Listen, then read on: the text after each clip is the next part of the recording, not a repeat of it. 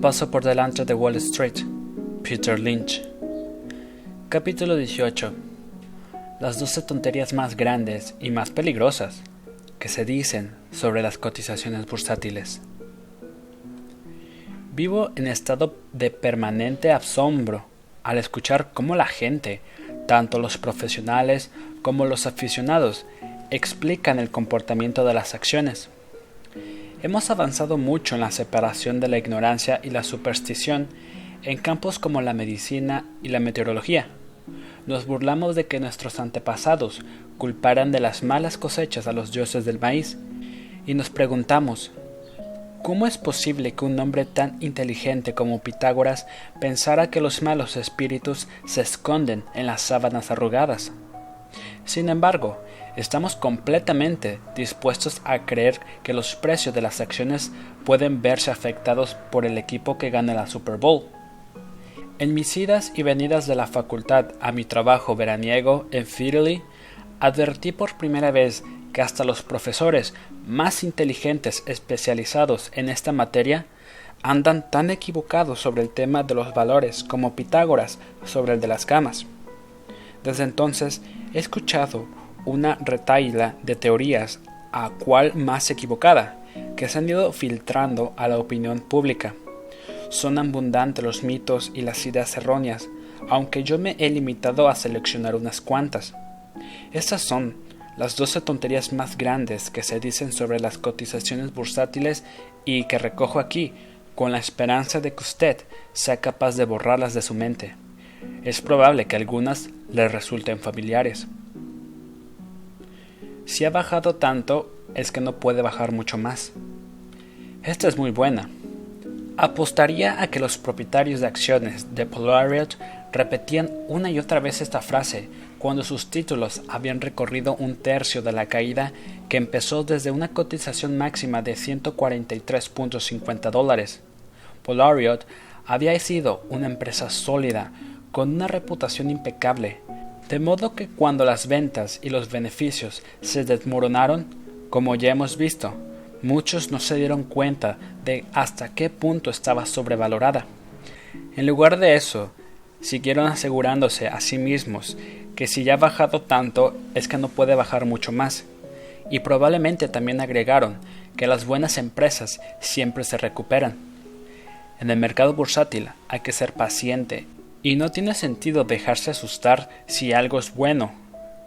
Seguro que en los hogares de los inversores se escuchaban estas frases una y otra vez, así como en los departamentos de gestión de fondos de los bancos. Mientras Polaroid iba cayendo primero a 100 dólares, luego llegó a 90 y luego a 80 dólares. Cuando la cotización de Polaroid cayó por debajo de los 75 dólares, los partidarios del no puede caer mucho más debieron llegar a ser una pequeña multitud, y a 50 dólares debían repetir la frase la mitad de los accionistas que seguían ahí. Los nuevos accionistas compraban títulos de Polaroid durante una caída basándose en la teoría de que no podían bajar mucho más, y seguro que muchos de ellos lo han lamentado, porque en realidad llegó a niveles mucho más bajos. En menos de un año, ese fantástico título cayó de 143.50 dólares a 14.12 dólares. Y solo entonces la idea de no puede caer mucho más resultó ser cierta. Ya ve lo que da de si la teoría del no puede caer mucho más. Simplemente, no hay ninguna regla que pueda decirnos a priori hasta dónde puede caer un valor. Aprendí esta lección de primera mano en 1971 cuando trabajaba como analista entusiasta a la vez que inexperto en Fidelity. Chrysler Industries había acumulado una caída de 25 dólares a 12 dólares. A recomendación mía, cuando el título llegó a los 11 dólares, Fidelity compró 5 millones de acciones, uno de los mayores paquetes que jamás habían intercambiado en toda la historia de la Bolsa de Estados Unidos tenía la plena certeza de que no había forma posible de que la acción bajara de los 10 dólares. Cuando llegó a los 8 dólares, llamé a mi madre y le dije que saliera a comprar este valor, ya que era absolutamente inimaginable que Kaiser cotizara por debajo de 7.50 dólares. Por suerte, mi madre no me hizo caso. Contemplé horrorizado cómo Kaiser se desintegraba y caía primero a 7 dólares, después a 6 dólares, hasta que en 1973 llegó a 4 dólares, punto en el que finalmente quedó demostrado que no podía bajar mucho más. Los, gestores de Fidelity aguantaron con sus 5 millones de acciones, basándose en la teoría de que si a 11 dólares Kaiser había sido una buena compra, a 4 dólares sería una verdadera ganga. Yo había sido el analista que recomendó la compra y en consecuencia tuve que asegurarles repetidamente que su balance era bueno. De hecho, nos animamos mucho al darnos cuenta de que, con solo 25 millones de acciones en circulación y a una cotización de 4 dólares, el conjunto de la empresa se estaba valorando en 100 millones de dólares.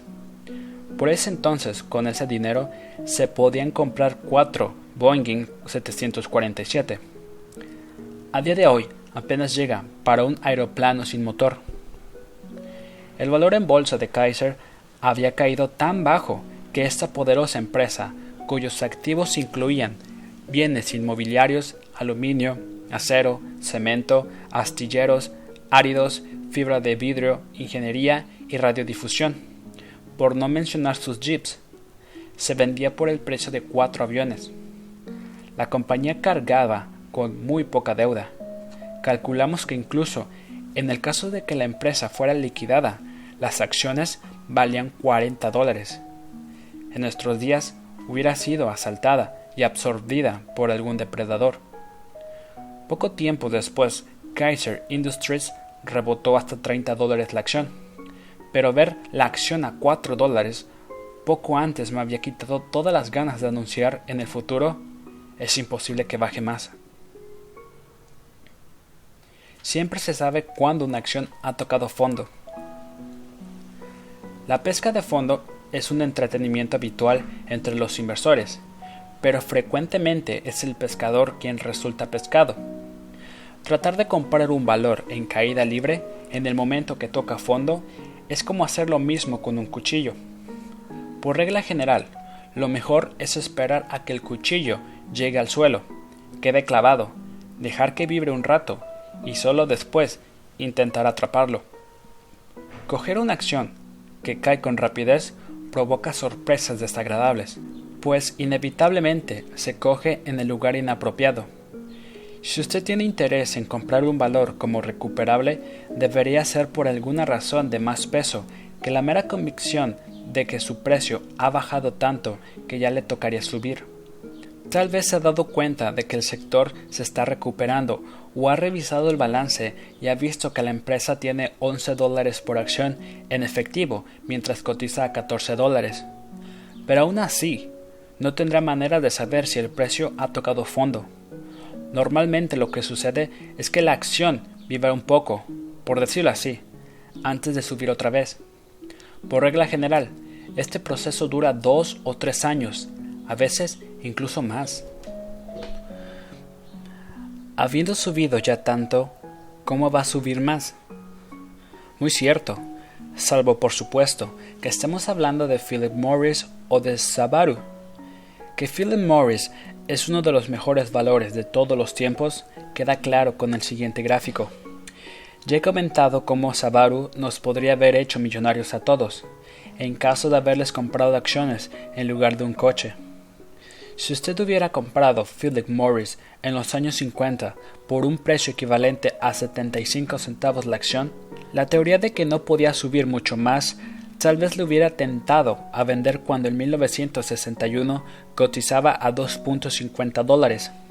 Once años más tarde, cuando la acción cotizaba a 7 veces el precio de 1961 y 23 veces el de los años 50, de nuevo podría haber concluido que Philip Morris no podía subir más, pero de haber vendido en ese momento, se hubiera perdido la 7 Bagger que venía después de la 27 Bagger anterior. Si alguien logró cabalgar a los lomos de Philip Morris durante todo este recorrido, vio cómo sus acciones valoradas en 75 centavos medreaban hasta convertirse en 124.50 dólares, lo que significa que una inversión de mil dólares se convertía nada menos que en 166 mil dólares. Eso sin contar los 23 mil dólares en dividendos que hubiera ido recogiendo por el camino. Si en algún momento me hubiera preguntado a mí mismo cómo es posible que esta acción vaya a subir más, jamás hubiera comprado Sabaru después de que hubiera multiplicado por 20 su valor. Pero estudié los fundamentales de Sabaru me di cuenta de que su precio todavía era barato. Compré acciones y todavía pude multiplicar por siete lo invertido. La conclusión es que no existe ningún límite que indique arbitrariamente cuánto puede subir una acción y si su evolución es buena, los beneficios aumentan y los fundamentales siguen siendo buenos. Considerar que no puede subir mucho más es una pésima razón para desdeñar un valor. Vergüenza debería darles a esos expertos que recomiendan a sus clientes vender automáticamente al doblar el capital. Haciendo esto nunca darán con una 10 bagger. Año tras año, valores como Philip Morris, Hayes, Masco, McDonald's y Stop and Go han roto las barreras del no puede subir mucho más. Honestamente, nunca he sido capaz de prever qué valores van a multiplicar por 10 la inversión y qué valores la van a multiplicar por 5. Trato de mantenerlos mientras la historia sigue intacta, con la esperanza de llevarme una grata sorpresa. La sorpresa no es el éxito de la empresa, sino lo que muchas veces dan de sí sus acciones. Recuerdo que compré Stop and Go como una acción de perfil conservador, de las que pagaban dividendos, pero sus fundamentales no paraban de mejorar, y me di cuenta de que tenía entre manos un valor de alto crecimiento. A 3 dólares por acción. ¿Qué puedo perder? ¿Cuántas veces ha oído a la gente decir eso? Quizá incluso lo ha dicho usted mismo. Uno se encuentra con una acción que cotiza 3 dólares y de inmediato piensa, es mucho más seguro que comprar títulos de 50 dólares. Tuvo que pasar 20 años en el sector antes de darme cuenta de que si un título baja hasta cero, el inversor lo pierde todo, tanto si la acción cotizaba a 50 dólares como si cotizaba a un dólar. Si el mismo título pasa a valer 50 céntimos, las consecuencias son algo distintas. El inversor que compró las acciones a 50 dólares pierde el 99% de su capital y el que pagó 3 dólares pierde el 83%. Pero, ¿ese es un consuelo? Lo importante es comprender que una mala acción barata es tan arriesgada como una mala acción cara cuando empieza a bajar. Si has invertido mil dólares en acciones que pasan a no valer nada, has perdido exactamente lo mismo si las compraste a 43 dólares o a 3 dólares. El precio de compra es indiferente en ambos casos. La consecuencia última de elegir la acción equivocada es la misma pérdida del 100%. Sin embargo, estoy plenamente convencido de que algunos inversores no pueden resistir la tentación que supone una ganga que cotiza 3 dólares y se dicen que puedo perder. Resulta interesante señalar que los profesionales que se especializan en las ventas a corto, cuyos beneficios provienen de la caída del precio de las acciones, suelen fijar sus posiciones en títulos que cotizan más cerca su mínimo que su máximo. Los vendedores a corto son propensos a esperar hasta que el hundimiento de una empresa es tan evidente que no hay otra opción que la quiebra. Para ellos no hay diferencia entre vender a 8 dólares o a 6 dólares, en lugar de hacerlo a 60 dólares, puesto que si los títulos terminan por no valer nada, sus ganancias serán exactamente las mismas en cualquier caso. ¿Y sabe a quién venden esas acciones que cotizan a 8 dólares o 6 dólares? A todos esos desventurados inversores que piensan para sí que puedo perder. Al final, todos los valores se recuperan, Siguiendo el mismo principio, también los pictos y los visigodos volverán por sus fueros, y Genghis Khan cabalgará otra vez. Se decía que RCA resurgiría, y 65 años después sigue sin hacerlo. Era una empresa de éxito mundialmente conocida. Jones Mayville es otra compañía conocida en todo el planeta que no se ha recuperado y con todas las demandas presentadas en su contra por el amianto, sus posibilidades de recuperación son muy inciertas. Además, al imprimir cientos de millones de nuevas acciones, la compañía ha diluido sus ganancias, igual que hizo Navistar. Si fuera capaz de recordar sus nombres, podría dar una lista mucho más larga de empresas cotizadas en bolsa, de menor tamaño y menos conocidas, que han desaparecido definitivamente del cuatrón. Quizá usted mismo ha invertido en algunas. No querría pensar que fui el único que lo hizo.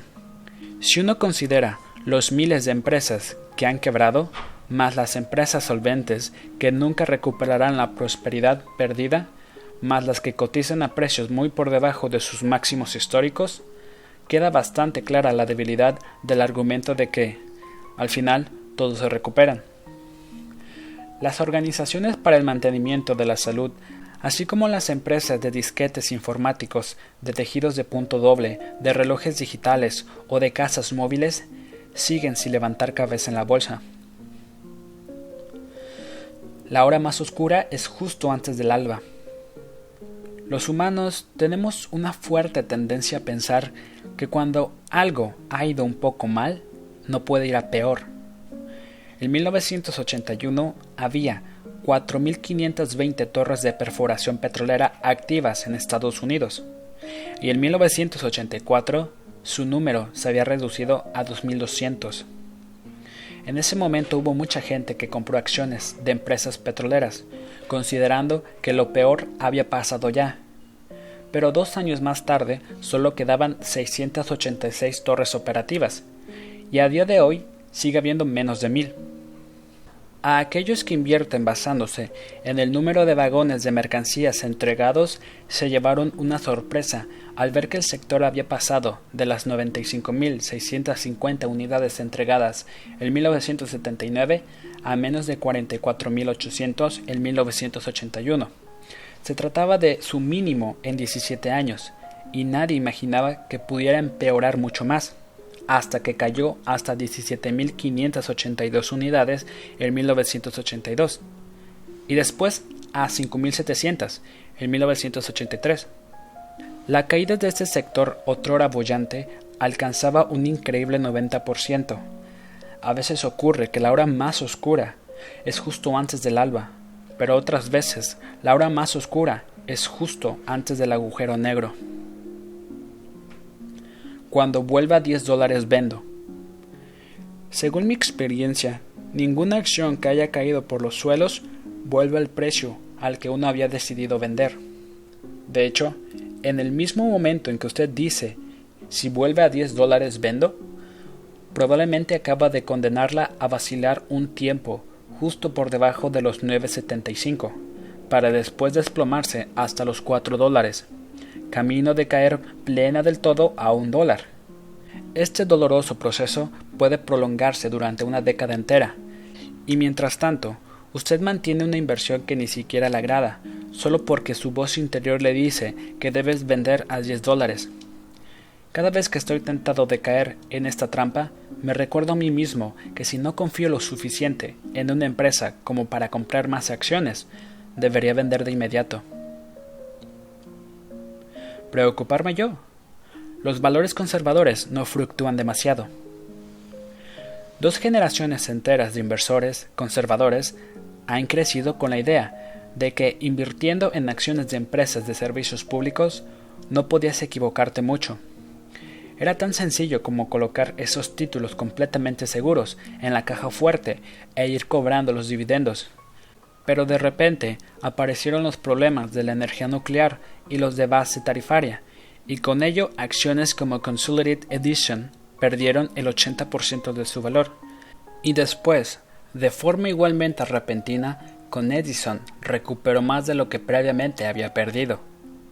A raíz de los problemas económicos y regulatorios causados por la proliferación de plantas nucleares, un sector considerado estable como el de los servicios públicos se ha vuelto tan volátil y traicionero como el de las SNL o el de la informática.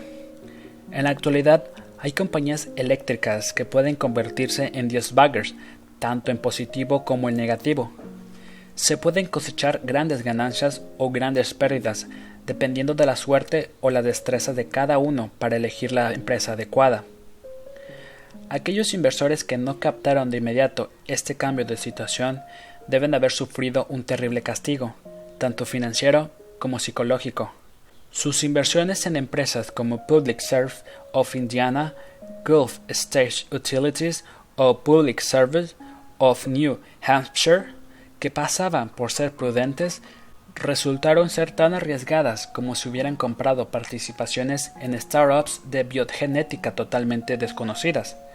Más, de hecho, pues no eran conscientes del riesgo. Las empresas son una realidad dinámica y sus perspectivas cambian. Simplemente no hay acciones que uno pueda tener en cartera y olvidarse de ellas. Después de tanto tiempo ya no va a pasar nada. Y aquí otra cosa que ocurre de forma infalible. Cuando uno se rinde con un valor porque se ha cansado de esperar a que suceda algo fantástico, el día después de venderlo empezará a suceder algo fantástico. Yo lo llamo florecimiento post-desinversión. Merck puso a prueba la paciencia de todo el mundo. De 1972 a 1981, este valor no iba a ningún lado, a pesar de que sus beneficios crecían de forma sostenida a un ritmo del 14% anual. ¿Qué sucedió después? Que a lo largo de los cinco años siguientes multiplicó por cuatro su valor. Quién sabe cuántos inversores infelices se bajaron de Merck porque se habían cansado de esperar o bien porque buscaban más acción. Si hubieran seguido atentos a la historia de la empresa, no hubieran vendido. La cotización de Angelica Corporation, una empresa dedicada a la fabricación de uniformes de trabajo, apenas varió un centavo entre 1974 y 1979. American Greetings estuvo muerto durante ocho años, Gaff Corporation durante once años, Brunswick durante toda la década de los 70, Harcourt Brace durante los mandatos de Nixon, Carter y el primero de Reagan, y Lukens se quedó inmóvil durante 14 años. Me quedé con mis títulos de Merck porque tengo la costumbre de quedarme a la espera cuando el precio de una acción no va a ningún lado. La mayor parte de mis ganancias las obtengo durante el tercer o cuarto año de tendencia de las acciones, aunque con Merck tardé algo más. Si la compañía va bien y no ha cambiado lo que fuera que en su momento me llevó a comprarla, entonces confío en que tarde o temprano mi paciencia obtendrá su recompensa. Este aletargamiento que se prolonga durante varios años, al que yo llamo el electrocardiograma de una piedra, es en realidad un buen presagio. Cada vez que veo el electrocardiograma de una piedra dibujado en la gráfica de un valor que previamente me interesaba, lo considero un indicio serio de que su próximo movimiento relevante será ascendente. Hay que tener una gran paciencia para conservar una acción de una empresa por la que sientes una especial debilidad, cuando todo el mundo parece ignorarle. En tales casos, uno empieza a pensar que los demás tienen razón y que tú estás en un error. Pero si los fundamentales de la empresa prometen a menudo la paciencia, obtiene su recompensa. Las acciones de Lukens multiplicaron por seis su valor durante el decimoquinto año. American Greetings fue una six bagger en seis años. Angelica fue una siete bagger en cuatro. Brunswick una six bagger en cinco. Y Klein una tres bagger en dos. Mira cuánto he perdido por no haber comprado esta acción. Todos seríamos mucho más ricos hoy si en su día hubiéramos colocado todo nuestro dinero en Crown, Core Seal, a 50 centavos la acción. Pero ahora que ya lo sabe, abra su cuenta y compruebe su último estado de cuenta bancario. Ya verá que el dinero sigue ahí. De hecho, no es ni un centavo más pobre que hace un segundo, cuando se enteró de la fortuna que había perdido por no comprar Crown Current Seal. Puede que este comentario suene ridículo, pero sé de muchos de mis colegas inversores que se torturan a diario repasando la lista de los 10 valores más rentables de la bolsa de Nueva York e imaginando todo el dinero que han perdido por no haberlos comprado. Lo mismo ocurre con los cromos de béisbol, las joyas, los muebles y las casas. Interpretar las ganancias de otros como pérdidas propias no es una actitud muy constructiva a la hora de invertir en el mercado bursátil. De hecho, solo puede desembocar en la completa locura. Cuanto mayor es el número de valores de los que tenemos conocimiento, mayor es el número de títulos rentables que somos conscientes de habernos perdido. Y más pronto que tarde nos estamos echando la culpa de perder miles de millones y hasta de billones. Si salimos por completo del mercado y éste sube 100 puntos en un día, nos despertaremos murmurando, acabo de perder 110 millones de dólares. Lo peor de esta forma de pensar es que empujo a intentar recuperar lo perdido, comprando acciones que no se deberían comprar, solo para protegerse de más pérdidas como las que ya se han sufrido. Normalmente el resultado son pérdidas reales. Esta me la he perdido, pero aprovecharé la próxima. El problema reside en que, como ya hemos visto, la próxima raramente sale bien. Si usted se perdió Toys, una gran empresa que siguió subiendo y después compró Green Man Brothers, una compañía mediocre que bajó, su error habría sido aún mayor. En realidad, habrá convertido un error que no le había supuesto coste alguno en otro que le salió bastante caro. Si dejo pasar Home Depot cuando estaba barata y después compro Scotty, la próxima Home Depot, probablemente cometió otro error, pues Home Depot ha multiplicado por 25 su valor desde que salió a bolsa, mientras que Scotty's ha subido solo el 25-30% en el mismo periodo, menos que la media del mercado durante ese tiempo. Lo mismo podría decirse si se perdió Piedmont y compró People Express, o si dejó pasar Price Club y compró Warehouse Club. En la mayoría de los casos es mejor comprar la compañía buena en su versión original a un precio elevado que subirse a la próxima a un precio regalado. Las acciones han subido, luego tengo razón, o las acciones han bajado, luego me he equivocado. Si tuviera que elegir una única gran falacia relativa a los inversores, me quedo con la de creer que si el precio de una acción sube es que se ha hecho una buena inversión. A menudo, la gente se reconforta al ver que una compra reciente de algún valor, realizada a 5 dólares la acción, sube hasta 6 dólares, como si ello demostrara el acierto de la decisión. Nada más lejos de la realidad.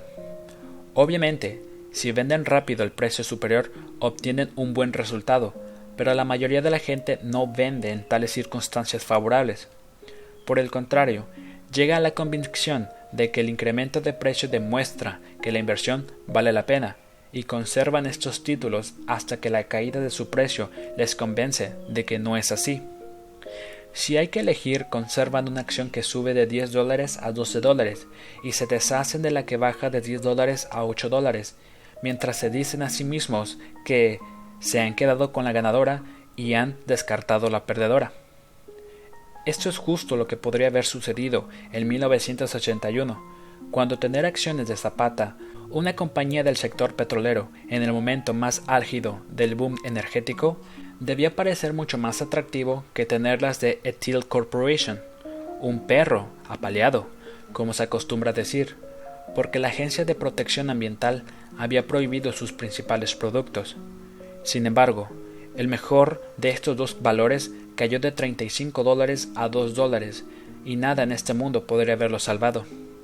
Mientras tanto, Ethyl obtenía unos resultados espectaculares en su división de especialidades químicas, mejoraba su rendimiento fuera del país y experimentaba un crecimiento sólido y rápido gracias a su actividad aseguradora. Las acciones de Ethyl subieron de 2 dólares a 32 dólares. Así pues, cuando alguien dice, mira, en dos meses ha subido un 20%, he dado con una ganadora, o bien, horror, en dos meses ha bajado un 20%, me he quedado con una perdedora. En realidad confunde los precios con las perspectivas, salvo que sean operadores a corto plazo que buscan ganancias del 20%. El vaivén del corto plazo no significa absolutamente nada. Si después de comprar una acción su precio sube o baja, solo significa que había alguien dispuesto a pagar más, o menos por ese mismo producto.